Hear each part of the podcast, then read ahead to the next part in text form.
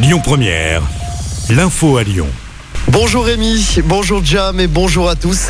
La vaccination ou la porte, c'est à partir d'aujourd'hui que les soignants doivent présenter la preuve d'au moins une injection de vaccin contre le Covid-19.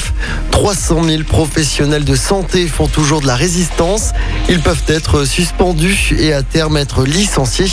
Sabrina Gefsi est aide-soignante et membre de la commission exécutive de l'USD Santé et Action sociale. Selon elle, la situation dans les hôpitaux va encore s'aggraver avec cette mesure. On l'écoute. L'aggravation des effectifs, elle, y est déjà. Ça fait des années qu'on interpelle en disant les effectifs sont en baisse, il faut arrêter les coupes budgétaires, il faut des moyens pour que l'hôpital puisse tourner.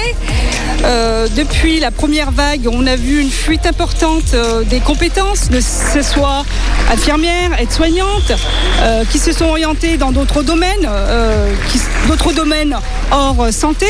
Et aujourd'hui, c'est une catastrophe. La mise en place de cette obligation vaccinale et de ce pass sanitaire ne va faire encore qu'aggraver la situation.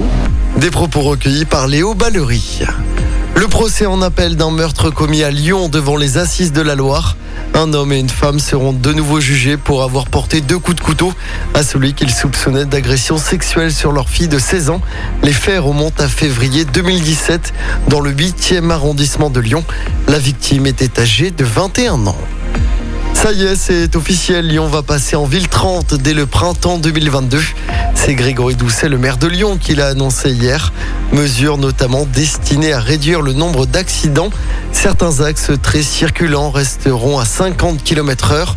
Plusieurs communes hein, de la métropole de Lyon n'ont pas attendu pour mettre en place cette mesure. Oulin, Polémier au Mont d'Or ou encore Fontaine-Saint-Martin sont déjà concernés. Et puis on se dirige vers une nouvelle grève dans les TCL lundi prochain. Comme en début de semaine, les salariés veulent dénoncer la hausse de l'insécurité. Et cette fois-ci, le mouvement pourrait toucher les bus de l'ensemble de la métropole de Lyon. Lundi, pour rappel, il y avait seulement des perturbations dans l'ouest lyonnais. En football, Lille a été tenu en échec 0 partout hier soir contre Wolfsburg en ouverture de la Ligue des Champions. Ce soir, on suivra le PSG en déplacement sur la pelouse du FC Bruges. Pour rappel, l'OL jouera demain soir en Ligue Europa contre les Rangers à Glasgow. Mauvaise nouvelle, l'attaquant lyonnais Moussa Dembélé est forfait. Écoutez votre radio Lyon Première en direct sur l'application Lyon Première, lyonpremière.fr et bien sûr à Lyon sur 90.2 FM et en DAB+. Lyon Première